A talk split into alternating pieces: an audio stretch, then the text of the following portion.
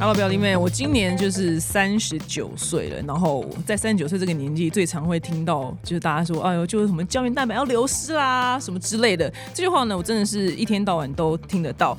然后我想，我就很爱研究，就是好莱坞女星，就是二十年前的长相跟现在长相。然后我很爱研究是安吉丽亚·裘丽，因为她二十几年前刚出道的时候，甚至是三十年前，她脸就超级圆润。然后大家都说那叫婴儿肥，可是我对我来讲，我觉得不是，那叫做充满胶原蛋白。那她现在也还是很美，她脸就无敌凹。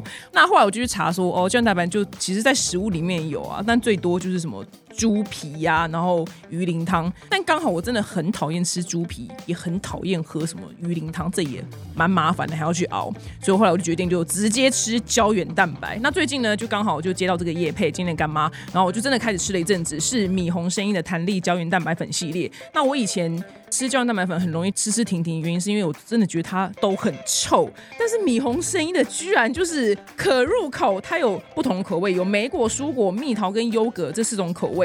那它里面呢是加满足量的德国水解二碳胶原蛋白，还有维生素 C，还有日本煎鱼的弹性蛋白，这个是黄金三角，所以它没有那个胶原蛋白的很恶心的那个腥味。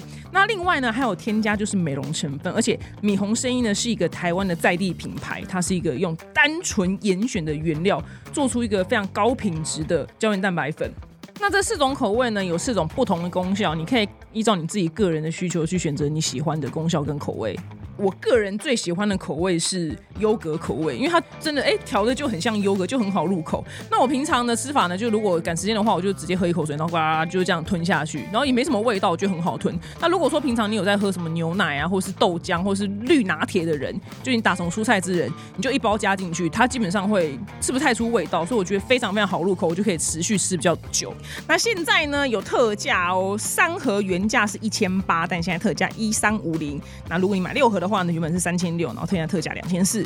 那如果买到十二盒的话呢，原价是七千二，那现在特价四六八零。那详细资讯呢，你可以点就是下方的资讯栏。那如果你下单的时候呢，你一定要记得输入就是表姐的专属折扣码 D A N N Y 七五。那下单前五十名的表弟妹们呢，还可以多赠送你超级美果的发报锭，让你越喝越美丽哦。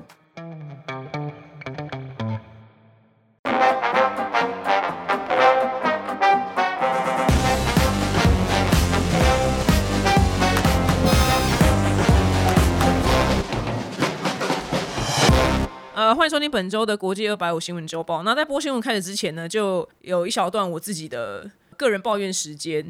呃，我已经有三十八岁嘛，然后我曾经在公开场合或者是在私下场合，应该说说过不少次，就是我真的没有特别喜欢小孩。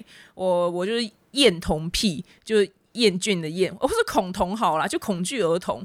但当然，就是朋友要生小孩什么，我都是还是会真心祝福。我也会觉得大家的确是该生小孩，因为毕竟我是社会上的少数，而且我知道我老的时候一定会很孤单。就大家儿孙满堂，在过年的时候，我就独居老人。其实这些事情我自己都非常的知道。那朋友要决定生小孩什么的，我都哇很棒啊，恭喜什么之类。只是我不知道为什么我这种不生小孩，然后又不是很喜欢小孩的女人，我真的在社会上受到非常多的歧视，而且是这几年来越来越严重。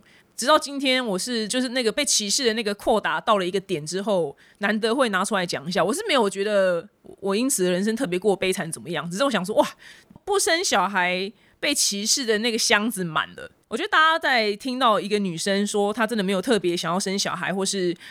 不生小孩，或是没有特别喜欢小孩时候，他们都会完全就会直接炮轰。他们就跟你讲说：“我跟你讲，你生了你就会喜欢的，自己的小孩不一样。我原本也不喜欢小孩啊，但我生了之后就真的很爱我小孩啊。像像我老公，我老公他原本就是也说什么，哎呀，谁要把就钱给小孩啊？结果我生了小孩之后，他马上就开始每个月帮他小孩那边存钱呢。所以我跟你讲，生出来真的不一样啦，什么之类。我说哦，对啊，我是知道啦，但我就。可能就已经就是三十八岁，所以我可能个性也就差不多就这样，没有什么特别的会变化了。因为如果我十八岁讲这个话，当然是废话。还有二十年，还有二十年，就是你还小了，但我都三八了，我觉得应该可以了吧？就大家都哇，我真的走到哪都会炮轰到哪，可是我根本也没有特别聊这个话题，是。就刚好周遭会有人问我说：“那你就是有要结婚生小孩吗？”我说：“结婚可能是可以，但生小孩是没有，因为我我个人是没有这计划。我真的也没有特别喜欢小孩。”哇，马上就被炮轰到极点呢。今天刚好到一个地方，就是也被炮轰，然后他就跟我举他他原本也没有想要小孩，然后生完小孩之后觉得小孩很可爱，很爱自己小孩的例子。但我心里想说，不是啊，我连卵都没动，我连我连卵都胆敢没动。我很鼓励大家去动卵，因为我觉得这要给自己一个呃未来的保障或机会。但我就真的连卵都没有动，你就知道我到底有多么没有想要生小孩这件事就不在我人生清单里面。那我后来我就回答大家，那我说哦，那如果我万一我五十岁后悔的时候，那我就再去领养啊，不不然怎么办？这样，我跟你讲，我阿姨曾经还从就冰岛打来，就说。我小名叫婷婷，然后婷婷，你你去冻卵，你这样会后悔什么？我就很后悔什么？我当年想要生的时候已经四十几了，就已经生不出来什么？你一定要去冻卵，我跟你讲，阿姨就是这样后悔。我说哦，可是阿姨就我想说算了，就我就真的没有特别特别就是想要生的。然后我阿姨还拿什么无蛋乳，我我不知道是无蛋乳是怎样，无蛋乳是可能也是很晚才决定要生，然后生的很辛苦吧。你看，阿姨还从冰岛打来，就是炮轰我这件事情，就说我走到哪都都被炮轰到哪。今天甚至就那位小姐，她就在问我这个问题的时候，接二连三炮轰什么？呃，接二连三炮轰说。我跟你讲了，你就是我跟你保证，你生出来你一定会喜欢，你一定会觉得很可爱，因为我原本跟你也一样。我想说，妈，就是万一我真的生下来，我还是没有喜欢，怎么怎么怎么办？你们这这些跟我挂包紧，我会喜欢的人，你们现在全部要轮流帮我养吗？到底我不是活在一个民主法治的社会吗？为什么没有人尊重我呢？我都这么尊重你们，大家要生小孩，就是都没有人尊重我，我我真心觉得很凄凉。后来，我现在决定，就是我今天跟我朋友就爆炸完一轮之后，我后来决定，就是我要统一说辞，就是我养不起小孩。我觉得我用“养不起”这个词可能会比较受到社会的认可。我觉得社会上不容许一个女人说她不想生小孩，偶尔她不喜欢小孩。对，我觉得这是在社会上是完全不被认可的。我拜托你们节目的听众，如果你跟我一样的话，你千万不要笨到跟我一样，就是这么老实。你就要说你自己养不起就好。所以我从今天开始，我要改口，我就是养不起小孩。因为当你表姐还没有破破百万订阅了，我的 podcast 也没有也没有什么就常进什么全台前五名的，我们叶配没有很多，所以我真我真的养不起小孩。我以后呢就要改这样的说辞，我觉得我会比较舒服一点。然后甚至像。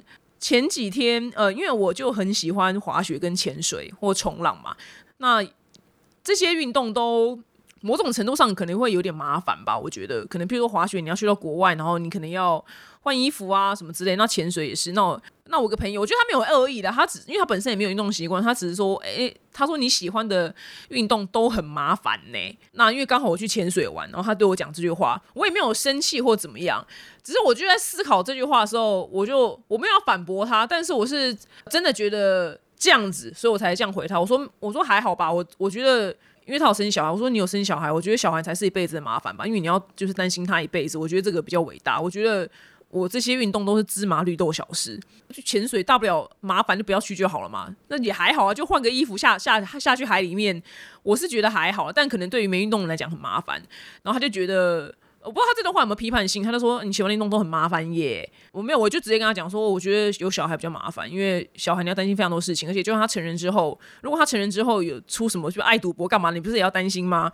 所以我觉得有小孩是比较麻烦的事情，这是很值得尊敬的。我是真的觉得很值得尊敬，所以我我我也都很尊敬尊重任何有小孩人。这是为什么社会社会好像真的很不容许。没有很想生小孩的，我不是我不是没有很想生，是我真的没有要生，但是大家都不接受，我只能说 OK fine。今天前面花六分钟。五分钟跟你们抱怨这几件事情，你就知道我今天心情是不是太好，因为我这个这个箱子就满了满了，但没关系，我们现在看第一则新闻就知道我这完全是小事。第一则新闻呢，我蛮好奇，就是你们在听到标题的时候，如果这个标题出现在你的 Facebook 或是你滑的网站页面，你会点进去吗？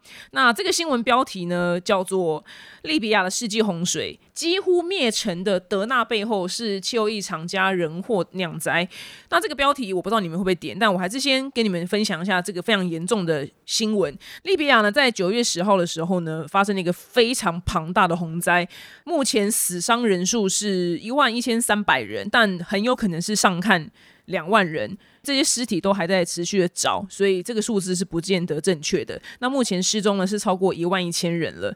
那道路呢是全部几乎毁灭，然后救援的速度非常的缓慢。那这个洪灾怎么来的呢？直接的主要因素是因为十号的时候有一个叫做丹尼尔风暴，它呢夹带了四百四十毫米的暴雨。那利比亚它一整年的降雨平均也才两百七十四毫米，所以你就知道它一天下来四百四十毫米就是有多么多么多么多么的多。然后呢，有两座水坝，这两座水坝呢非常的破跟旧，这两座水坝呢就。负荷不了，所以他们两座水坝就溃堤了。这两座水坝溃堤之后呢，直接直奔就是呃离它最近的城市叫做德纳。德纳这个城市呢很倒霉，它离这个其中一个水坝只有一公里，所以它那个水就是冲到德纳这个城市的时候，不是到膝盖了，是。呃，好几层楼是一栋一栋大楼的高度，像海啸一样，因为它只有一公里嘛，所以它没有任何的缓冲，因为一公里一下就到了，所以才会造成死伤这么惨重。那为什么这两座水坝会破成这样呢？因为其实我之前也不知道，我也是看了这新闻才知道，哦，原来这么复杂的事情。简而言之，就是利比亚它之前有一个。军事强人，然后那个军事强人，我现在讲个简易版的好了，因为实际的状况非常复杂，就像你要跟外国人解释中国跟台湾之间的爱恨纠葛、情仇，真的也是会非常难以解释，所以我就消化过后呢，跟你们解释。那有一个就是流亡美国二十年的前参谋总长，他叫做哈夫塔尔，他是个将军，然后后来呢，他流亡二十年之后呢，他就反正就不知道怎么搞了，就又可以回到利比亚了。那他回到利比亚之后呢，他就发起了。政变，他就占领了，就是一半。然后，反正另外一半呢，就是另外一边占领，所以他们东西边就一直不停的在打架。那东西边一直在打架，然后两边都也很不会治理国家，然后两边也真的没有就是要认真治理国家，他们就是只想要掌权，然后就打打打打，就打了非常多年。所以基础建设是全部荒芜的。所以你看，二零一一年到现在是十二年嘛，等于十二年是国家完全没有没有人在好好的什么维护道路啊、修缮水坝啊、什么修修路灯没有，他们就是完全就是一直在打架，然后很多老百姓都因而身亡，过得非常非常困苦。那所以这个两座水坝才会破到，就是完全没有办法承载这么大的降雨量，然后而直接溃堤，造成这次的死伤这么的惨重。那现在死伤这么惨重，那东西边他们就两边都是说，哦，我们现在以就是救灾为主，但讲是这样讲，但外面的人是没有很相信他们两边真的以救灾为主，因为他们都不是很会治理国家的两群人，然后再让这个国家让这个区域。那根据报道，在二零一二年跟二零一三年的时候呢，其实他们曾经有拨就是两百万欧元修这两座水坝，但工程却没有任何进展。其实应该可能就被钱被吃掉了之类的，所以才会，唉，这就是天灾加上人祸。那这个天灾，这个丹尼尔风暴呢，也很值得讲一下，因为它是近年最大的地中海飓风。呃，飓风的英文叫 hurricane。然后地中海飓风它叫做 Medican，那其实这个字很晚才被发明出来，二零一一年才有这个字，因为原本这个地方没有什么飓风啊，就地中海这个地方很少见飓风，所以它本来就没有这个字。那因为地中海它被陆地环绕嘛，它平均就是每年只会有一到三个气旋，非常非常非常少变成飓风，甚至现在就地中海气旋的。就是这个飓风的定义就也还蛮模糊的。那为什么会突然来了一个这么强的，就是飓风呢？是非常罕见的事情。就是所谓就是一样，就是气候变迁。因为原本这个地方是没有这种东西，所以他们根本也没有。就台风要来，台湾人大概知道哦，要把东西搬进来什么之类，就还会去做很多防灾的措施。可是这些地方是没有这方面的 sense，因为他们本来就没有这个东西。那更不用讲，他这个利比亚，他们就两边在打架，打了你死我活，根本也没有人认真在。治理国家跟保护国家的建设，所以才造成这一次这死就报了蛮沉重，这个死亡死亡人数会非常非常的高。那其实看这样子的新闻的时候，就让我因为最近其实台湾有一个非常红的影片，就是席兰，就有一个 YouTuber 叫席兰。那席兰他是呃大家应该都知道他是谁吧，就不用再多介绍，是一个很帅的混血儿 YouTuber。然后他最新的影片是什么？台湾媒体夺秀下线之类的。那这个影片的大纲就是在说，有一个有一个台的记者，然后每次写他的新闻都断章取义，然后把标题取得很很耸动，用标题杀人，所以他就拍这影片跟那个就整个媒体圈，然后还有那个那位记者就对干。那有趣的是，这个影片没有上任何新闻，就如果你去搜的话，这支影片是没有上任何新闻的，你就知道。有多么的幽默，就通常这种影片这么红是会上新闻，但他因为跟整个媒体圈对干，所以没有没没有一个媒体报这件事情，因为媒体被骂的非常的难听。到后来有蛮多蛮知名的网红、知识型的网络上的有声量的人，他们有分享这支影片，然后讲了他们心得。那目前看到几篇蛮红的，有讲到说。是乐听众的问题，因为他们用这么耸动的标题来写。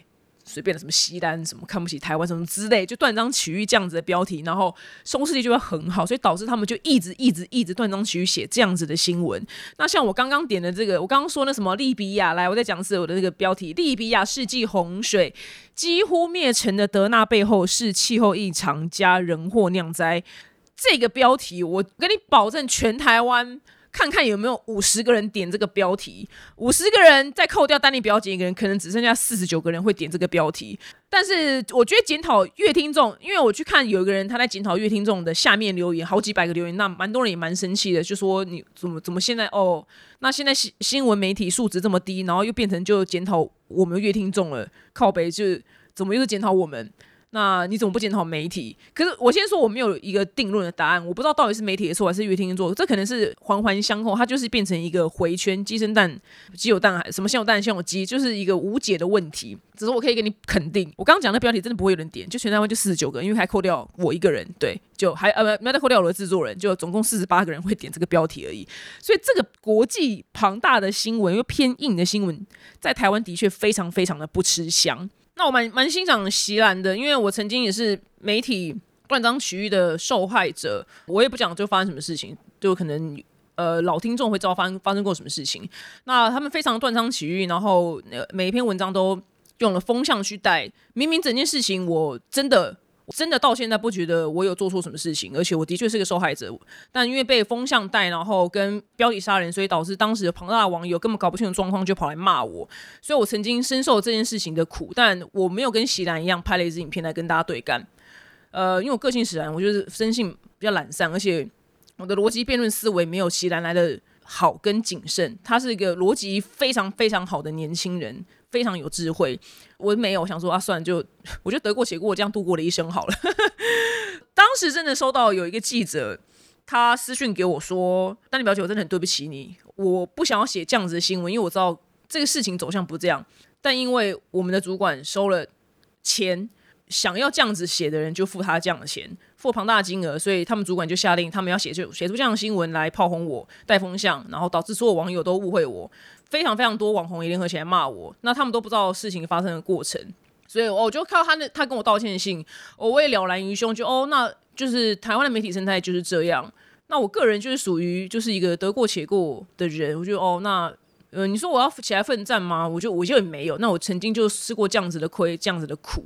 我觉得这件事情也有造就，就是我想要做这个 podcast 的原因。因为我今天我跟你讲，我今天我在报 podcast 这些新闻，我想前面就是范奇飞挡着，因为范奇飞太厉害，他做的非常非常深入的报道。但因为我们今天智慧就不到达人家那边，所以我就做一个比较广泛、比较浅的报道。但今天做这样的新闻原因，是因为。真的，外面有很多重要事情发生。台湾真的不只有网红跟明星而已。就我跟你讲，我们真的不是很重要，你知道吗？尤其是网红，这是更不重要。我跟你讲，我我的职业是什么？我个人就是一个臭网红而已，真的不重要。你们一定一定就是，我让约听众，你们真的一定要控制自己去看无聊新闻的那个心，认真的逼迫自己。我自己也很爱看八卦，那你要认真的逼迫自己去看更宏观的事情，对你的人生、你的三观、你的宇宙观才能。造就更大的格局，不然你永远都在看我们这种无聊死网红的事情。我讲你真的，这人生就这样，你你就你就真的就这样而已，没有什么。就你可能不会，你也不会更往上一层楼，你可能也无法做出更对人生更有利的决定。所以我觉得今天我的节目不管就收视率好不好，我就反正有几个人听，就跟你们就几个人就你知道好说歹说啊，就要听不听我也就没办法这样子。就你们一定要逼迫自己去更点这些。比较没有没有人想看的那个标题，像我刚刚讲，利比亚世界洪水再朗诵一次，这标题有多么的无聊！近乎灭城的德纳背后是气候异常加人祸酿灾。德纳是一个城市，对，它不是人民，它是一个城市，它被灭城了。不要再点丹尼表姐，不知道，我不知道最近有什么新闻没看呢？我不知道哎，什么丹尼表姐，我不知道，随便啊，就是反正关于这种我们这种狗被倒造的烂新闻。什么什么，譬如什么什么跟网友杠上，这是不是不是很重要？真的不是太重要，所以希望你们也可以一起加。我没有说乐听这种错，我也没有说媒体错，就是环环相扣的事情，就鸡跟蛋，没有谁谁谁对谁赢。那我只能因为改变改变不了媒体嘛，那我只能改变我们自己。所以我自己也不太去点我觉得很不重要的新闻的，就 like 但我看我看到我自己新闻更不点。我这没什么重要事情啊，对对社会没什么意义啊。你知道我新闻对对你人生也没有什么任何帮助，都乐乐色而已。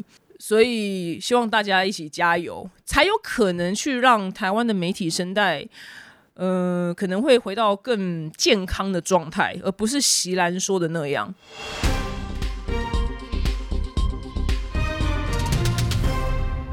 下的新闻呢？不好意思，又是嘿气候暖化，但这次气候暖化跟我们息息相关。完蛋，爱滑雪的今年要去北海道玩雪，堆雪人的今年日本恐迎暖冬。所以靠日本海的那一侧的降雪即将减少。我靠，这个新闻我真的是差点吐血。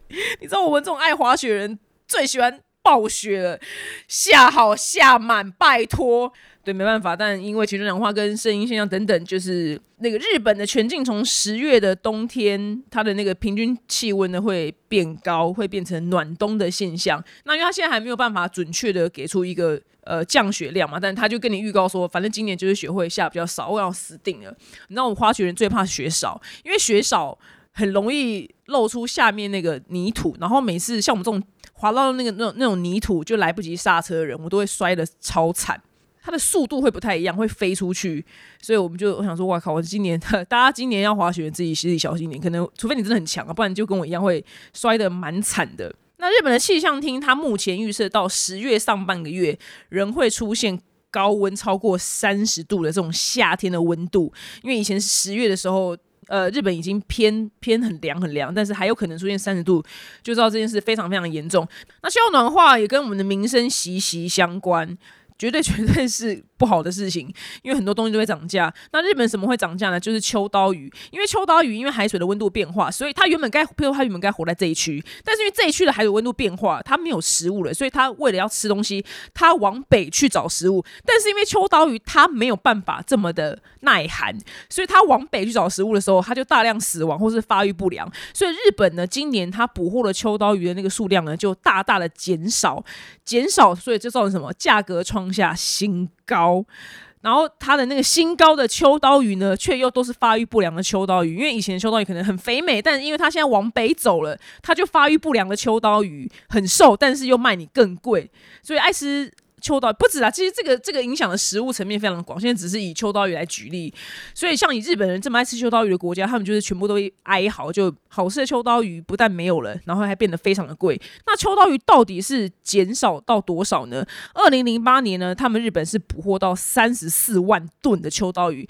那二零二二年呢是捕不到两万吨，你就知道，哇靠！也少太多了吧！天哪！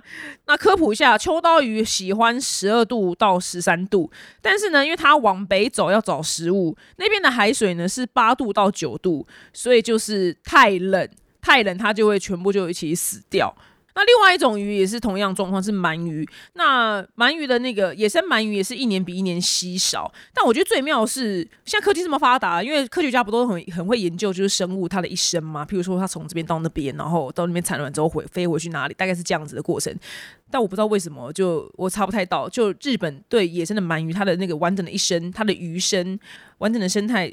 好像没有办法查得很清楚，都非常的神秘。目前只大概知道鳗鱼会在四月到十一月间去一个很远的地方，叫做马里亚纳群岛，它那边去产卵，然后鱼苗再乘着洋流北上，再回到日本。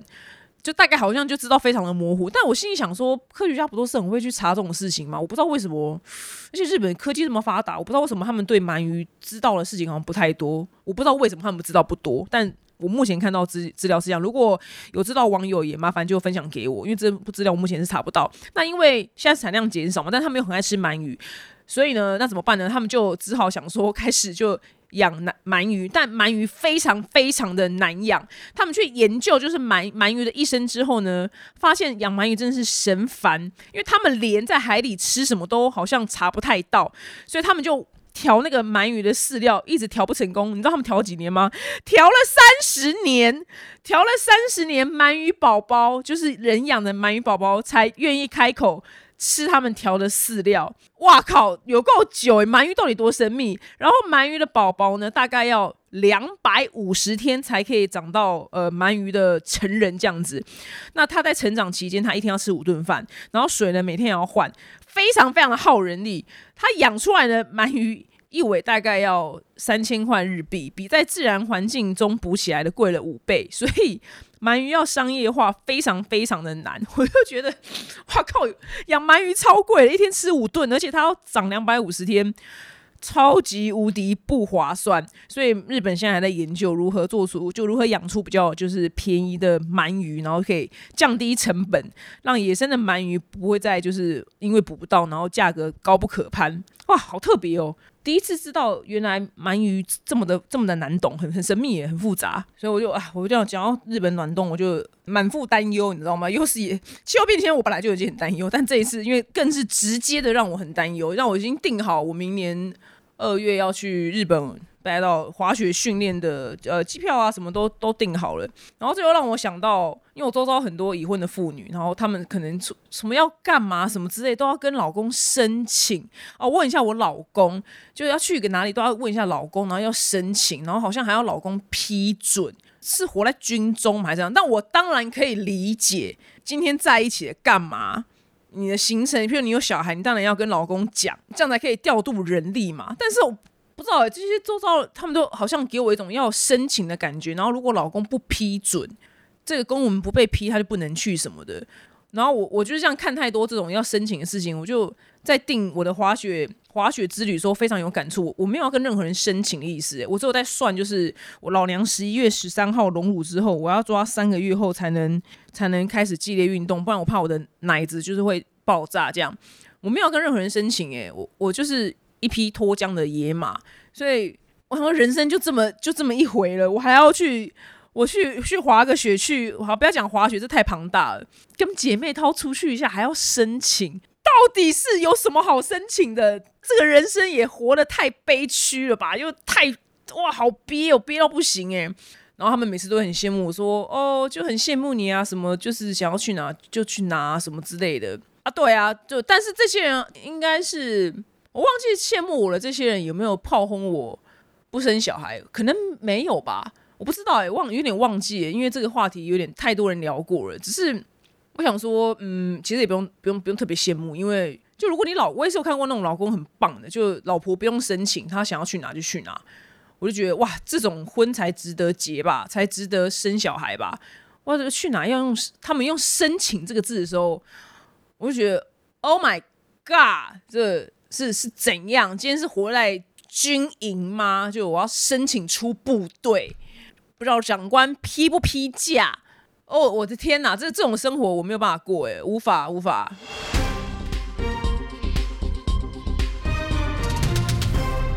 下的新闻呢？我们来到的南韩，南韩必吃的美食就是炸鸡，大家一定都知道，最很长很长出现在韩剧里面。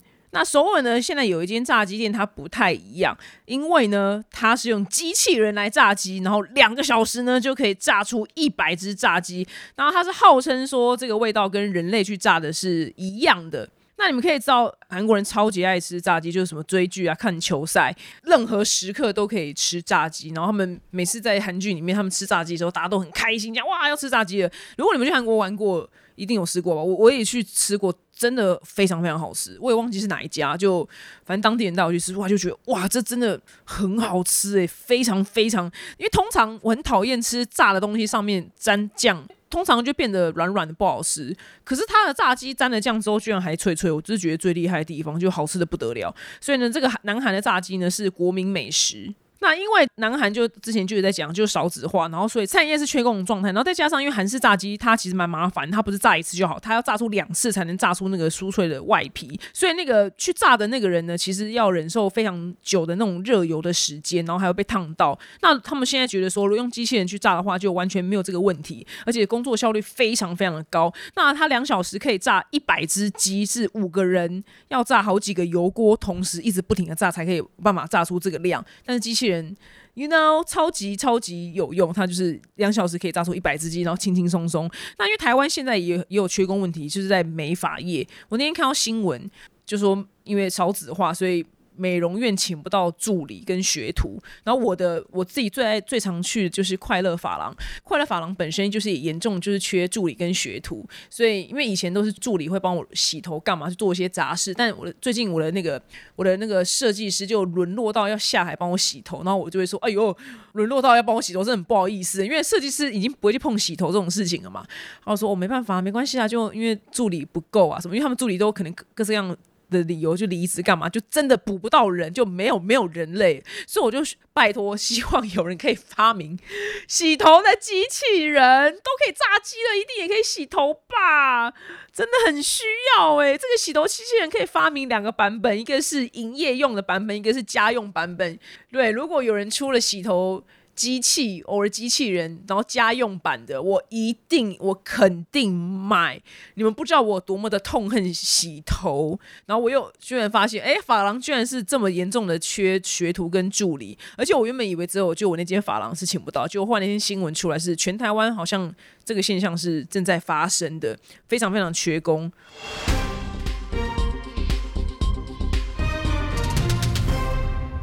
下的新闻呢是有一位美国的洞穴探险家，然后他有超过二十年的山洞的探勘经验，这个职业真的是帅到不行。他叫做迪基，然后呢，Dicky 呢，他本月初呢带领他的团队在土耳其南部的一个叫做托罗斯山脉，一个叫做莫卡山洞的地方呢，他去探险。我是不知道他是为了什么探险，因为他就只有写什么探勘新的通道。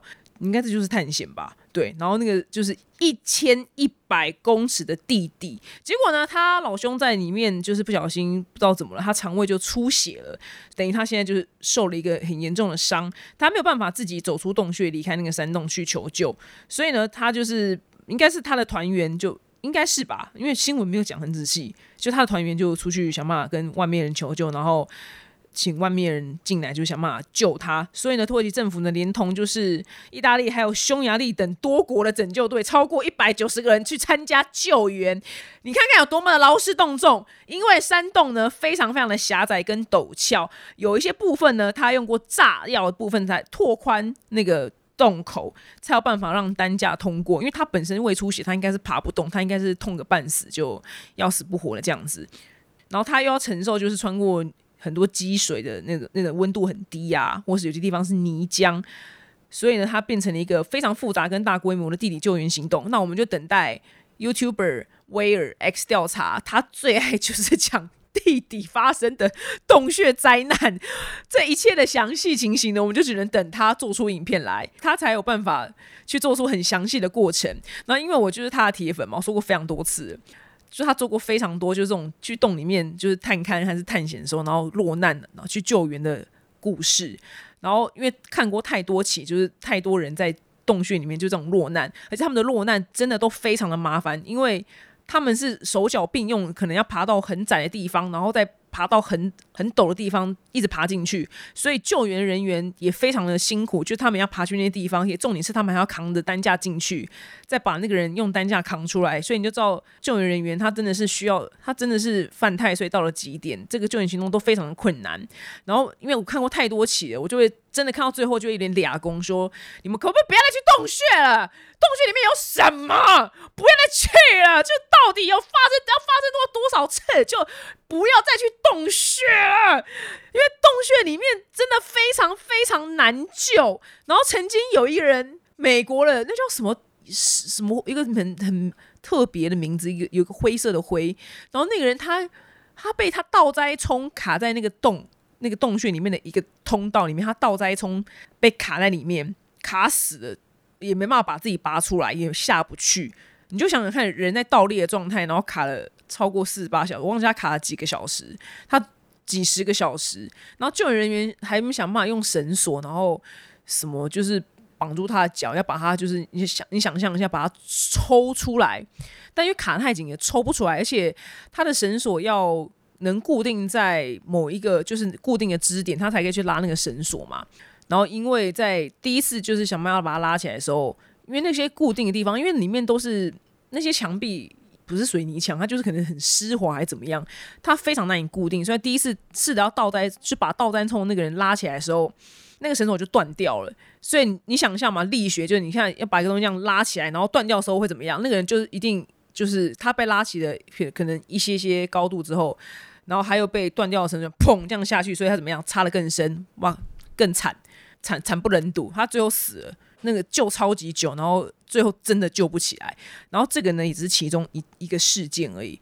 就是如果你们真的对洞穴这件事情非常有兴趣的话，你就看 X 调查，它真的有一系列就是洞穴落难的故事。然后你看到最后，你真的会觉得你们有完没完？可不可以不要进去？全部给封起来，里面没有任何东西。多一个新的通道，对我们全人类的历史也没有没有更大的进步，好吗？我知道不能抹灭，就是这些探险家或科学家的那个探索的精神。不是，那里面可以挖到什么？你跟我讲嘛。就也没挖出什么东，就也没有什么东西可以挖了。该挖都挖了吧？铜矿金没。不是啊，该挖的都已经够挖了吧，已经挖够了吧？石油也都知道在哪了，不要再进去了。真的洞穴不要再进去，不要再进去，烦不烦？不是，是因为去救的人也很容易受伤，所以我看到最后就觉得，我应该下令，就全世界洞穴都不准再给我进去，烦死了！你们这些人。那有人可能会讲说，表姐她潜水呢，什么之类的。潜水的确也是蛮雅给的，那种很爱潜去莫名其妙很深的地方的人也是。我我爱潜水，可是我都。就比较偏简单的地方，就三十米以内，十八米吧。我的证照应该只有十八米，没有办法去三十米。然后很多人喜欢就挑战人类极限，去到很深的地方。但是你知道这个跟洞穴不一样的原因在哪里？因为你在海底就不用劳师动众，因为他就一秒就死了，你没有办法救的，所以他不劳师动众，你懂吗？他劳师动众地方只是有人想要去收那个尸体而已，所以他不需要救。他他就是一秒就死，可是洞穴不是，洞穴你会活在里面，所以你就必须去救，你知道吗？洞穴是你可能没办法马上死，但潜水不一样，潜水不劳师动众，秒死没有办法回头，他没有什么什么在里面要死不活那个时间没有，他就是一秒就死掉，所以潜水不劳师动众，所以我我我觉得我很我很我很有我我应该是可以站着讲话不腰疼吧？就就洞穴真的太劳师动众了，因为他死不了。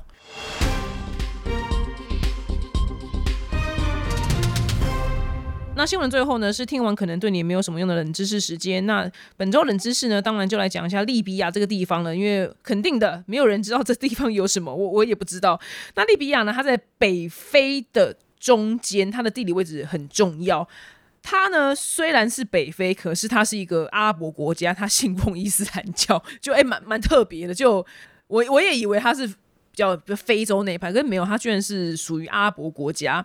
那利比亚有一个很重要的人，他叫做卡扎菲，然后他有一个可爱的昵称叫老卡。那老卡是透过政变上台的。那在老卡的时代之前的利比亚女生是不能出去工作，也不能在大街上就是走路抛头露面。就算你真的上了大街，就是一定要把自己包紧紧的，就真的是。对啊，就是阿拉伯国家，他只能露两只眼睛。但这个卡扎菲他上台之后呢，情况变化了。他好像特别喜欢女生，所以他都 颁布了对女生很宽松的政策。女生呢可以去工作，可以出来旅游购物，然后倡导一夫一妻。然后女生呢也可以有权利提出离离婚，因为在利比亚基本上是一夫多妻制的。那在这个卡扎菲上台以前呢，他已经死了，他现在已经过世很久了。那是以前是大家都不敢想的。那因为老卡这个人对女生就特别的友好。所以那时候呢，可以算是利比亚女性的那个权利是提升的时代。那可惜现在老卡已经不在，所以这个现在状况可能又又不好了。那因为现在利比亚呢是严禁观看西方女性舞蹈，特别是少女跳的舞蹈，所以利比亚一定肯定不能看韩团。肯定禁止的，我不知道他们应该不知道什么是 Black Pink 吧？如果对啊，应该应该没有办法知道。任何场合之下呢，都不可以看女生跳舞，包括舞蹈的现场啊、舞蹈的影像啊、网络影片，全部都不行，因为呢，这是被视为不吉利的。事情，然后如果看的人呢会被严重的惩罚。那因为利比亚它的气候关系呢，还有它就一直一直在战乱，所以他们那边当地人就有很多就疾病啊或者受伤这样子的状态，然后医疗系统也非常的差。然后他们就当然会开始就是自己找一些偏方，他们就非常非常的爱大蒜，认为大蒜可以预防或治疗疾病。这个诶，这跟台湾好像蛮通的。对，妈妈常常很爱，我妈就杨秋女，我就说杨医师，杨医师，杨医师就。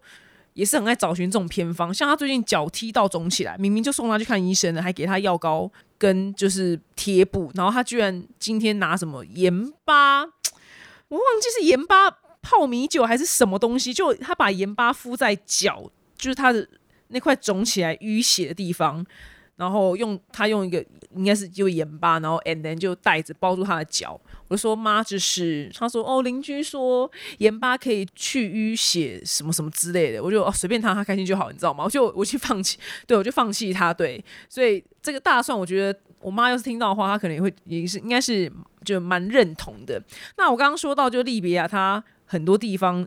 原本他原本是一夫多妻制，那是因为老卡去世了，所以这个一夫多妻制呢，原本他老卡推崇一夫一妻，然后现在这个一夫多妻呢，又慢慢的回来变成流行了。只要这个男生娶得起，他娶两三个都不是问题啦，就都 OK 这样子。那他们主要呢也是用手来抓饭吃，跟印度一样。但利比亚个地方我觉得很恐怖，他们很讨厌狗，他们觉得狗是很肮脏的动物，然后会带来厄运。所以呢，他们非常非常讨厌狗，就哇天哪，利比亚，拜托不要任何狗进去利比亚，拜托拜托拜托，太可怕了吧？怎么会有一个种族讨厌狗啊？真不可思议耶！我的老天爷啊，真是太不可思议了。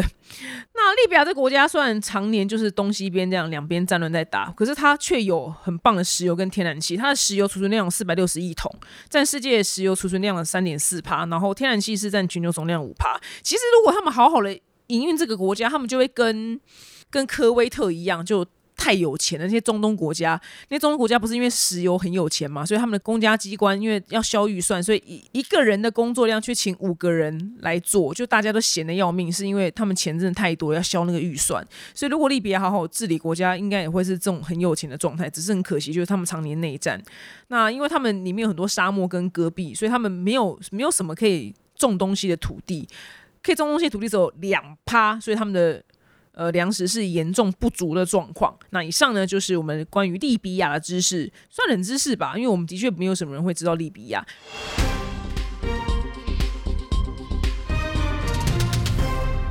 节目的最后呢，是巨星下凡来解答。那本周的问题呢，他说：呃，我跟我男朋友是同班同学，从大三交往至今，我们都已经三十几岁了。哇靠，超强，爱情长跑好多年。那过了十多年之后呢，我家太后呢？就是他老母还是超级反对我们，嫌人家家事，嫌人家工作，嫌人家外貌等等，还撂下重话说你不准结婚，我是不会答应的，你一辈子就交往就好，这是我最大的让步。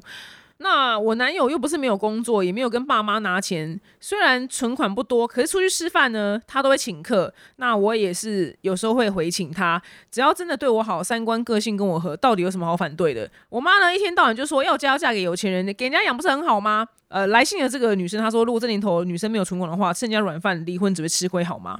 而且有钱人也会在乎，就是门当户对。好，他的问题比较长，我大概就截短成这样。因为你没有办法改变别人嘛，因为如果要改变的话，诶，老早就该改变了。那经过十几年，你妈妈还是这么反对的话，那表示她应该就是这样子的。那既然今天她是一个不可动的因素的时候，那你就要先去除这个因素。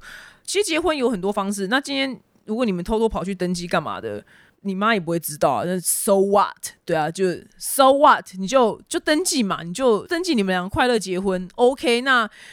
不是每一场婚礼都一定要有爸妈的吧？你就私底下办在钱柜不行吗？钱柜东西还比很多婚宴会馆好吃诶。关钱柜，然后两边朋友请来，大家欢唱欢唱一晚，或者你去夜店啊，也 OK 吧？